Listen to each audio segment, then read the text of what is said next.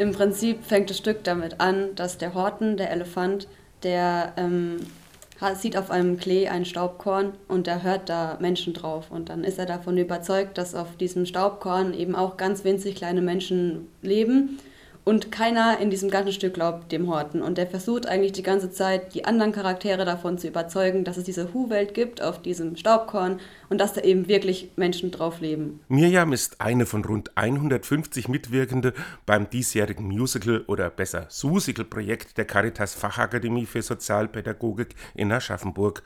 Nach Aufführungen wie Tanz der Vampire oder Cats beherrschten diesmal ganz andere Figuren die Bühne, erklärt Mirjams Mitschülerin Milena. Ja, wir haben haben ein Känguru, wir haben Affen, wir haben Vögel, wir haben einen Vogel mit einem kleinen Schwanz, einen großen pompösen Vogel, wir haben eine Katze, wir haben ein Kind, einen Elefanten. Und so weiter und so weiter. Die Story des Susical beruht auf den Kinderbüchern von Theodor Sus Geisel. Die haben Titel wie Horten hört ein Hu, Der Cringe oder Die Katze mit Hut. Die Musical-Fassung verwebt die verschiedenen Figuren zu einer fantasievollen Geschichte, die ausschließlich gereimt vorgetragen wird. Deshalb die Frage an Lukas.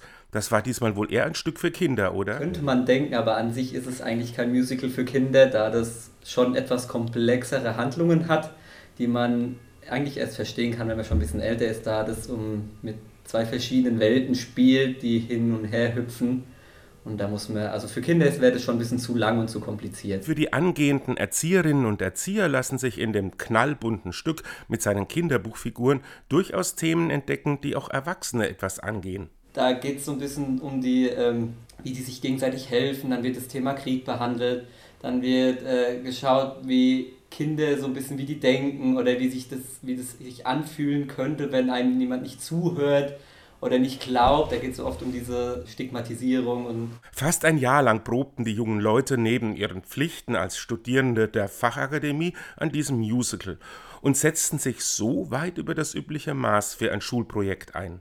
Das hatte neben dem Unterhaltungswert für die Zuschauer durchaus auch Lerneffekte für die Mitwirkenden, zum Beispiel in Sachen Selbstbewusstsein, sagt Lavinia. Also ich merke gerade jetzt als eine der Solisten, Sängerin, äh, dass ich einfach viel selbstbewusster werde im Singen. Am Anfang war ich noch ein bisschen zurückhaltender und habe mich nicht so wirklich getraut, vor vielen Menschen zu singen. Jetzt habe ich da irgendwie so fast keine Hemmungen mehr. Und ich denke, auch im beruflichen Alltag wird mir das viel bringen. Schauspiel, Band, Chor, Kulissengestaltung, Choreografie, all das wurde von den Schülerinnen intensiv angegangen. Natürlich mit der tatkräftigen Unterstützung durch die Lehrer. Zwei Jahre lang konnten wegen Corona keine Aufführungen organisiert werden. Jetzt war es endlich wieder soweit und dass das Susical bei uns nicht ganz so bekannt ist, war für Milena am Ende sogar ein großes Plus für das Stück. Also oft ist es ja auch so, man geht zu einem Musical hin, kennt die Geschichte schon komplett und weiß, wie es ausgeht. Und in der Geschichte lässt man sich wirklich komplett drauf ein, weil man eben nicht weiß, was passiert. Und man hat diesen Überraschungseffekt einfach, weil man das nicht kennt.